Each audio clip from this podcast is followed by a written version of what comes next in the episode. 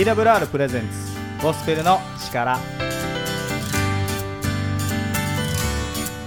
今日もゴスペルの力始まっていきます。今日のパーソナリティはいつもおなじみ小松と。青木です。よろしくお願いします。もうついに先生6月に入っちゃいましたけども、はい、そうですね。今年半分ですかもう。もう半分が終わろうとねしているって信じられないですねすごいですね、はい、こう年々早くなっていきますね、それはねあの年のせいらしいですよ。そうなんですか。自分の体内時間がだんだんと、はい。いや加速度的に上がっていくんでしょうね。そうですよね。子供の時はすごく長いと思ってましたね、いやそうですよね。本当に。一日が長いなと思ってたんですけど、えーえ。ー、大人と一日があっという間ですね。そうですね。先生あのはい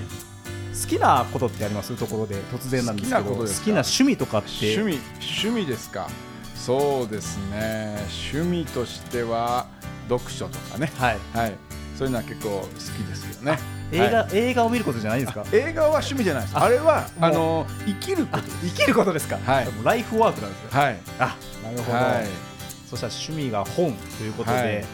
本をよくこう持ってこられるんですけど、まあ、収録に、ねえー、今日も少し持ってきましたけれどね。僕はもう、はい、本当にいつ先生本読んでるんですか？って聞いてしまったんですけどもなるほどなるほど。まあねそうですねちゃんと24時間以内に読んでますけど。ねすごいですね。28時間とかあったらすごいですそうですね。そんなことないですからね。なるほど、えー、じゃあ今日はあの、はい、お手持ちの本の中から少しお話しいただけるんでしょうかね、はい。そうですね。そういったことについて話してたなと思ってますので。はい。よろしくお願いします。はい。じゃあ今日はあの映画ではなくて本の話になりますので。映画も春かもしれませんよあら。楽しみですね、じゃあ今日も楽しみにください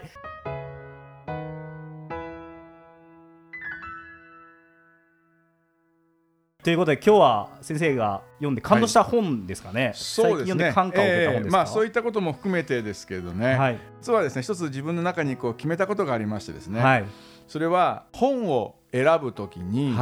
躊躇することをやめようって思ったんですね。躊躇することをやめる、うん、つまりこの本高いな買おうかなどうしようかなってこう迷うことを極力やめて、もう買おうともしくは手に入れようとい。うふうにですね、ちょっと思うようにその5の50半ばになってきて思ったってことなんですね。やっぱねでもね本を読むってことはそのコンパクトに先人たちのこうなんか知恵とか知識とか、はい、それを結構しかも分かりやすく伝えてくれるみたいなもちろん当たり外れはあります。はい、であの一つ決めてるのは何かってですね外れた本は躊躇なく古本屋に出すという、ね、あそうなんですね、はい、もうそれは決めてますね。はいその中でも、まあ、私のですね、はい、特に今日これお持ちしたちょっとこれ古めかしい本じゃないですか。そうですね、見えないあの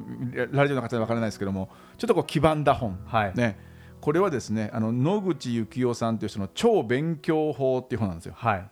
超勉強法。超勉強法。はい、はい、それでですね実はこの本が私を変えたんですね。人生を変えた本人生を変えた本です牧師だからね、はい、人生変えた本聖書って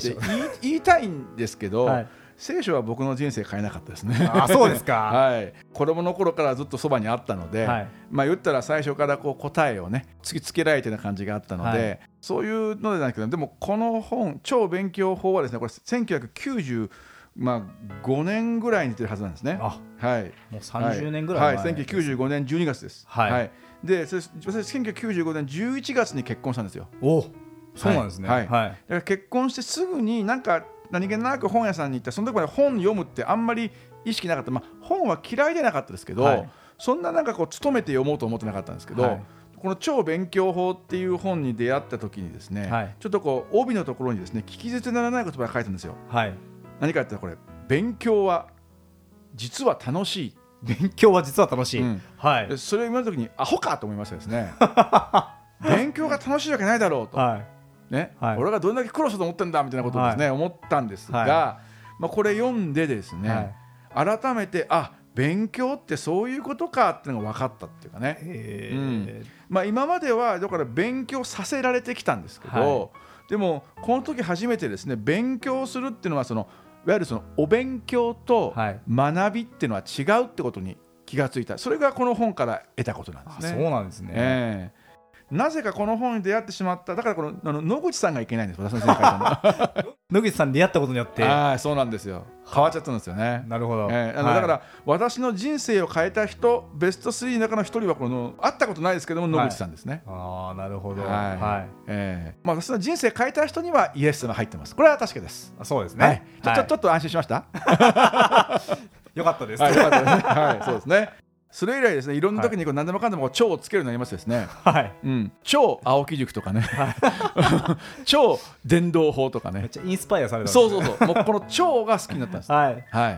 ていうのがありましたね。でもこれでやっぱりここで得た知恵っていうのが、はい、実は今日のまあこれこれこれから本題なんですけど、はい実はなんかこうキリスト教会っていうのが結構その、まあ、世の中と自分たちとを分けるような思考ってあるんですね。ありますね。ね。はい、この世は汚れていて悪しきもので、はい、それに対して私たちクリスチャンはもしくは神様の世界っていうのはなんかもっとこんな感じですみたいなね、はい、もちろん聖書の中にパウロがそのような形そういう言い回しをして二分化してるからなんですけど、はい、でもやっぱりパウロの見てた世界においてそうなのであって、はい、やっぱり私たちの世界と見るときにですね、はい、そういう切り分ける視点と同時にやっぱりこうなんかあのキリスト教って何だろうとか、はいあいつら何を毎週日曜日やってんだろうとか、はい、あとこの宗教って今怖いよねとかそういうこと言われる時代ですよね。そうですね、うん。うん、その時にやっぱりその自分たちのやってることや自分たちの思ってることをちゃんと提示できるように、はい、少なくとも理解してもらえるようにやっぱりこちらも頑張るべきじゃないかってことにやっぱり思い至ったんですよね。はい、いろんな某ね団体のいろんな事柄からを通してもですけども、はい、なんかこうあの訪問してなんかするだとか、はい、なんか妙なものを売りつけるだとか、はい、もういろんなこと言われてます。でも実はそういうことっていうのは教会も今までやってこなかったかっていったらやってきた部分ってあるんですよね。はい。えー、それは決してなんかその法外なねなんか霊感商法みたいなそんなことやってませんけども、はい、だけど純粋にこう聖書を学びませんかとか、はい、あなたになんか必要なものあるんじゃないでしょうかとか私たち良きもの持ってますよとかってことは今までも言ってきたし今もやり続けてると思うんですけど。そうですね、うん、はい。でもここまで日本の人口が減ってきているにもかかわらずですよ、はいまだに1%未満って言われ続けてるんですクリスチャンってね。そうですね、ね、私人口減ってきたから少しこう1%なりましたとか、はい、逆に人口減ったからこそ増えるとかねパーセントがねあるかなと思ったらクリスチャンも同じように減ってきてるというね。そうですね。高齢化を迎えている若い人がいないみたいなね日本の社会と一緒ですよね。ですよね、うん、そういうようなことになってきているっていうこと。を、はい、やっぱ見た時にですねやっぱなんかこれはこちら側からそのいわゆるですけどこの世の知恵を用いながらでも、はい、アクションしていかないとですね、はい、うん、あのよくないんじゃないか。もっと言えば本当に良きことをやっているのに、うん、良きことが伝わらない。それはなぜかというとこちらが躊躇してるから。うん、うん、もちろんその礼節を重んじるもしくはねなんかやたらとこうあの相手を脅したりとかね、はい、なんか地獄がどうたらこうたらとかね、まあ、今あまりそれ言ってもね、この人なんか変なこと言ってるわで終わるからまだいいんですけど。そうですね、うん、でもなんかそういうのっていうのがあるんじゃないかな。もっとやっぱりこちらが元気よく、はい、やっぱり出ていくというかですね、はい、部分って必要なんじゃないかなってことをやっぱり常々思ってたんですね。はい。えーだからねそういうとこやっぱキリスト教会と伝道とか言うじゃないですか。伝道。伝道。そうですね、ね、外に出て行ってそうそうそうそう。伝えること。を、うん、あなたもだから昔だったらねあの宣教師なんかがね、あなたも聖書を信じませんか？とか、聖書を学びませんか？みたいなね、はい、こうやっていうことを言ってこう回るってことがありましたけども、はい、今、やっぱりそういう部分っていうのは、やっぱりもうちょっとあのそうじゃなくて、はい、まあ私はそこからなんですけどね、実はこのこういう超勉強法とかなんとか読み出してあ以降ですけども結構読んでるのがですねビジネス書を読むようになったんですよ。ビジネス書を読まれるんですね。はい、はい。まああのまあ、自己啓発的なものもありますし、はい、純粋な純然たるビジネスの本ですね。はい、うん、小松さんとかそういうのどうですか？興味持ったことあります？あドラッカーとか。あそうそうそうそう、はい、うん結構マネージメントとか興味があって一時期。そうですよね、はい、うん、やっぱねいずれっていうかそこに行き着くと思うんですよ、はい、やっぱり何かを本当に一つ真剣になんか自分がその連れそばいで何かやるとか協力者じゃなくて何か一つ自分が中心になってやろうと思った時に当然管理とか、はい、マネジメントも含めてです。もう一つはマーケティングですよね、はい、今実際現状どうなってるんだろうとか、はい、俺たちクリスチャンって周りからどう見られてるんだろうとか、そういうことをやっぱり意識するんじゃないかな。そうですね、うん、うん、そういうのをやっと感じたんですね、はい、えー、そこでですね実は今日皆さんにですね小松さんにもですけどお教えしたいというかこの本は良かったです、はい、そうですね、まあ、超勉強法はいいんです。これこれ良かったらまた読んでください、はい、ね、いつでもいいですからね、はい、でもこのねドナルド・ミラーという人のですね、はい、ストーリーブランド戦略あなたは商品を売っている理由を発信しているかっていう、はい、この本はねここ5年10年まあ5年って言ってこうかな、はい、5年の中では一番いい本でしたね。すごい本ですね。はい。結構ねあのダイレクト出版っていうところが出てまして、ね、値段は2キュッパですね。2キュッパ。結構高い。そうですね、うん、本の中高い方ですね。そうですそうです。しかもページ数としてはねそんな多くないですよ。240ページ4 5 0ページですから、はい、まあ、そんなになんか分量的に多くない、はい、けども意外にねあのここで言ってることを聞いているとですね読んでいるとですね私正直思ってなかったらあ同じこと考えてる人って世の中にいるんだと思ったんですよ。はい、しかも異業種で。すごいですね、うん、それが。私は牧師という、まあ、やっぱり、まあ、伝道者としてね、はい、やっぱりまあキリスト教のいいところは伝えていきたいと思っている。それは今では変わりませんし、はいあのまあ、伝えると言ってもねそれをなんか通してこう信者さんを生み出そうとかね、はい、なんかこう教会に来てもらう人を増やそうとかっていうところまで全員の人に対しては、まあ、あまりちょっと思えないっていうかね、はい、まあ、興味持ってくれるだけでもいいよっていうぐらいの関わり方をしている子もいます当然。はい。うん、じゃないとね、全部なんか教会にとか全部なんとかってったらこれすごく本当にカルト的なね、はい、なっちゃいけないと思ってるので、はい、あれなんですけどでもやっぱりキリスト教のいいところ知ってもらいたいこれは伝道の原点だと思うんですね。そうですね、うん。うん、そしてその中で本当に興味関心持った方々がやっぱりもっと自分で学びたいとか、はい、そういったことを知りたいじゃあどうぞ教会来てください。それもウェルカムです、はい、言うんですけどね。このストーリーブランド戦略っていうのはそういうことのですね中心になる、まあ、骨太の提言を結構してるんですよ。はい、へえあそうなんですね。えーあのもちろんこれはねあの書いてる人もですね、はい、いわゆるそのビジネスの関係の人だったりもしくはこの人なんかあの映画とかですね小説の脚本とか、はい、またやってる方でもあるので、はい、結構いわゆるストーリーテリング、ね、物語作りっていうのにすごく重きを置いてるんですけど、まあ私も映画好きそしてねあの説教も語らせていただくことはやっぱりそこにストーリーテリングがありますから。ね。うんうんその部分が大きいんですよね。はい、えーどうですか？知ってみたいですか？いやね気になりますね。そうです僕もやっぱりこう発信することがあったりするので、うん、そういうのを結構意識したりするんですよ実は。でもなかなか難しいんですよね、なるほどななんか勉強しなきゃなと思ってるところに青木先生からこれどう？って聞かれるとおそれ知りたいです。っていうのをね思っていたところなんですよ、えー、そうですか。その、はい、特にどんなこと知りたいですか？そのなんかこういう、はい、こういう本がもしあるとしたらどういうストーリーだと、うん、その聞いた人が共感してくれるのかだったりとか興味を持ってくれるのかっていうところに、そうですよ、ね、興味がありますね。そうですね、はい。うん、なんでそこに興味があるんですかね、駒さんは？やっぱり発信して聞いてもらいたいとか、うん、知ってもらいたい。うんうん。あ分かる分かるって言ってもらいたいとかもあるのかなと思うんですけどね、うん、自分の中で。そうですよね。じゃあ今どうですか？このラジオとかね、はい、あのこのゴスペルの力とかまあ、自分の中の力を100%その100%でも大丈夫もうこれ完璧 OK と考えた場合、はい、どうでしょう何パーセント？今今今来てもいいですよ？今ね。言わされたらどうしようみたいな。でもね、いやいやはい、ど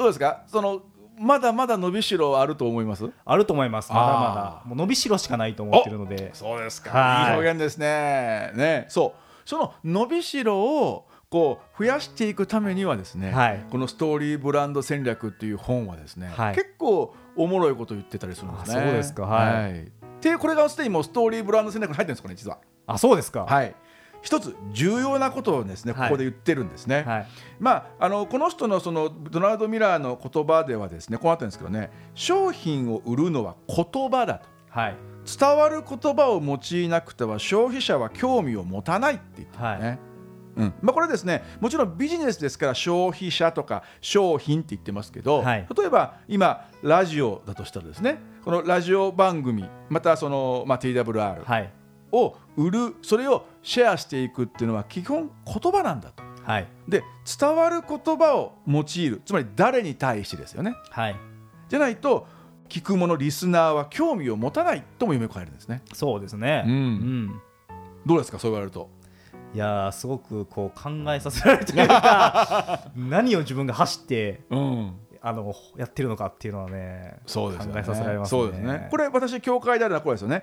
教会で一番中心なのは福音ですよね。はい、福音を、まあ、売るというも福音を伝えるのは言葉だと。はい、で伝わる言葉を用いなくてはね、はい、来会者、はい、もしくはクリスチャンじゃない方には興味を持たない。もうまさにその通りなんですよ。そうですね、はい、はい、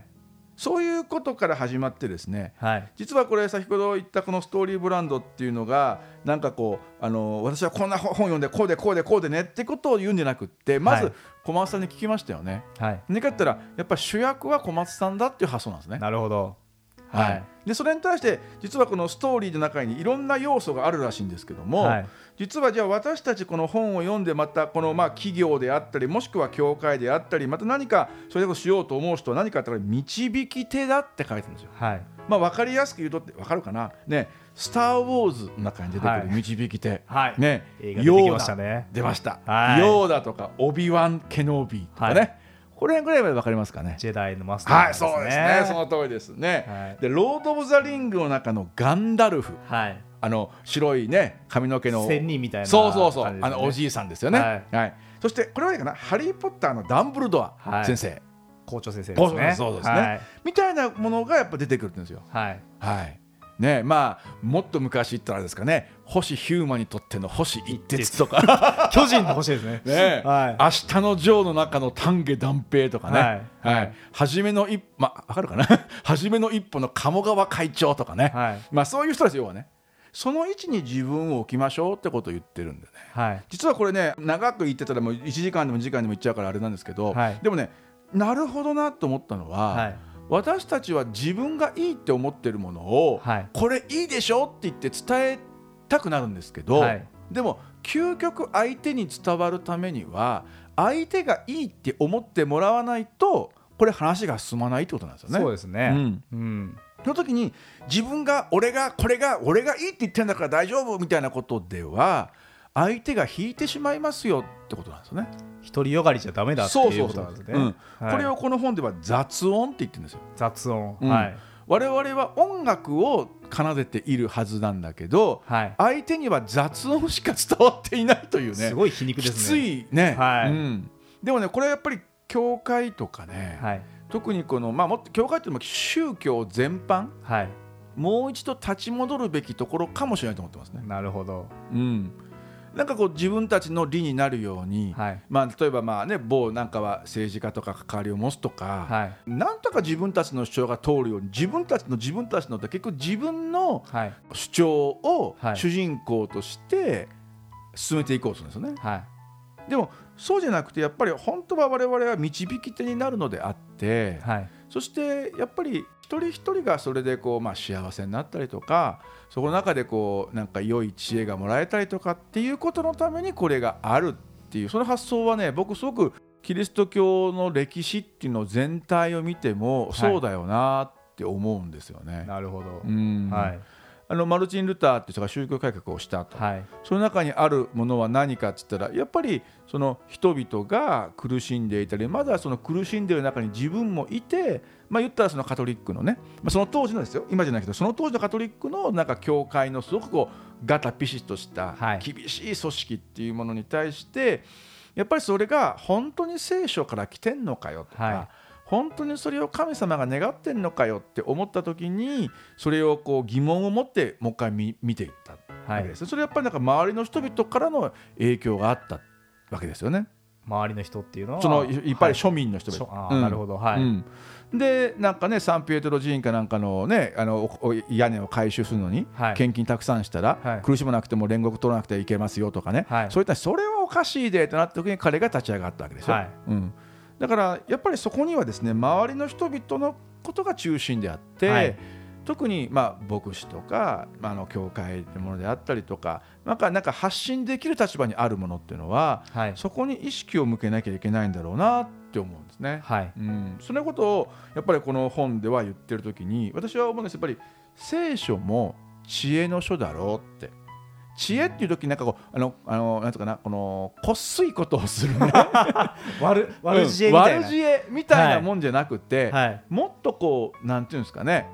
あの物事の中心本質を捕まえた時に、捉えた時にやっぱ聖書が言っている知恵っていうものは、はい、私たちを生かすものなんじゃないか、はい、私たちの思いとか私たちのなんかこう善なる気持ちそれがどんなに弱くて人からこうちょっと叩かれたら、なよってなっちゃうようなものであったとしてもですね、はい、よくありませんかね？こう電車に乗っててですねこう目目の前にこうおじいさんがおばあさんが来てあどどういったあげどうしようかな？ドキドキしてるって時に、はい、隣の人がどうぞって言ってね、はい、でその人がありがとうって座ったらなんかこちら在籍感を覚えるありますね。もうよくありますね。はい。ね、はい、そうであったとしてもですよ、はい、やっぱりその時に変わってあげようかなって思ったその思いはね、はい大事じゃないですか、そうですね、うん、やっぱそういうことを増幅しそれが実際に行動としてできるように持っていくのがやっぱり一つこの聖書とかねあの宗教っていうのが持ってるあの大きな役割なんじゃないかな。なるほど、うん、その中でまああのキリスト教なんかの場合はやっぱりそこにその自分自身が神様によって救われているまあ、イエス・キリストの十字架っていうものを通して自分の過去のさまざまな嫌なことや罪深い部分や在籍感やっていうものが一切そこであの処分されて、はい、新しく生きることができる。で新しく生きるっていうのは自分のためだけじゃなくて、はい、その新しく生きる自分が今度周りの人々に良きものを伝えていく。そのために新しくなるってことですよね。あなるほど、うん、うん、そういうところになった時にやっぱりなんかこう知恵という部分で、はいビジネス的なものや、はい、まあ言ったらビジネスとかで何かっていうのは買いたくなる買いたく仕向けるってことですから、はい、人間の根源的な欲求とかですね、はい、心理学的なものとかに当然そこに大きく影響しますよね。そうですね、うん、うん、だからそういうところから学んで、でも悪賢くやるんじゃなくて、それをまっとうにやっぱり聖書に基づいてその原則に従ってだけどその中で出せる本当に良きものを、はいこう、まあ、発信していく、はい、やっぱそのことっていうのがやっぱ必要なんじゃないかな僕はそう思っているんですね。なるほど、うん、なんか今ふと思ったのがイエス様はやっぱりその目の前の人がやっぱ主役になって、うん、イエス様は本当に神の子でこの世に来て主役、うん、も主役なのかもしれないけども、はい、そうじゃなくて目の前の人と同じように歩まれて、そこまで降りてこられたというか、同じ目線で生きられたって、まさになんかそれを表してるんじゃないかなって思ったんですけども、そうですよね、えー、だからそういう思いの中でこそやっぱり神様って方はそのイエス様を通しての一つの、まあ、十字架の技を行われた、はい、だからそれを究極的に表してるなと思うのはああくまでもイエス様って本当にその導き手であって主役じゃなかったんだなと思うのは、はい、十字架の上でこういう祈りをしてますよ。父は彼らをお許しください。彼らは何をしているのかわからないのですってじゃないですか。はいこれはまさにそこにいて俺たち十字架つけろってこうねあの言ってる人たちのことですよね、はい、だからその時にイエス様自身が自分を主人公にしたらお前何言ってんだみたいな俺お前らのためにとかって言うんだけど、はい、じゃなくてあくまでも主役は民衆、はい、そこにいてしかも自分に対してこう十字架につけろとか石投げたりね罵詈雑言を言うその民衆を神様の前に取りなしてるわけでしょ、はい、これまさに導き手の姿ですよね。そうですね。うん究極の導き手イエス様の姿がね、うん、そうです。もうヨーダとかねオビワンにはかなわないね、はい、究極のやっぱりこうなんかあのジェダイマスターですね、はい、じゃジェダイになってるか。マスターですね。でもそう考えると我々こう、うん、クリスチャンっていうかこうイエス様を信じて、うん、イエス様になりたいと思ってるのがクリスチャンだと思うんですけど、その導き手に憧れて導き手のように生きていくときに、この社会に対してもすごく良いものをもたらすことができるのかもしれない、ねうん、そうですね、えー、やっぱそれはそう思います。だから震災とかね地震とかあった時に、はい、例えばまあそのよく出てくるそのハンガーゼロとかがすぐそれで行動を起こすっていうのは、はい、まさにそのことだし、はい、そういう働きは教会の働きだ、ね、クリスチャンの働きだって思うからでしょうね、そして例えばあのキリスト教系の学校があるっていうのもやっぱりそこで教育っていうのを一つ大きな人々のニーズがある、はい、それにやっぱ教会クリスチャンとして関わっていこうというのがミッションスクールの原点ですし、はい、うん、そういうのって随所にありますよね。なるほど、はあ面白いですね、はい、だからぜひね僕は本当にこういうビジネス書みたいなのから、はい、ビジネス書を真似る必要はない。はい、そしてなんか教会金儲けに走る必要はない、はい、なんかね時々間違う人が言うんですけど それは飽きませんと、はい、教会で株売りますとかね、はい、教会でなんか昔だったらビットコインなんとかとかねそういう話はそれダメです、はい、なんだけどやっぱり人々のためになるものを、知恵を用いていくときに、人の根源的なニーズに応えていく教会である、キリスト教の教えであるってことは、すごく重要だと思う。はい。すると今の時代前回も言ったチャット GPT とかね、はい、いろんなのがどんどん出てくる。その時代にじゃあ我々クリスチャンはどう答えるか教会はどう向き合うのかってことを常に考えることっていうのはとても大事なことなんじゃないかなと思いますね。そうですね。は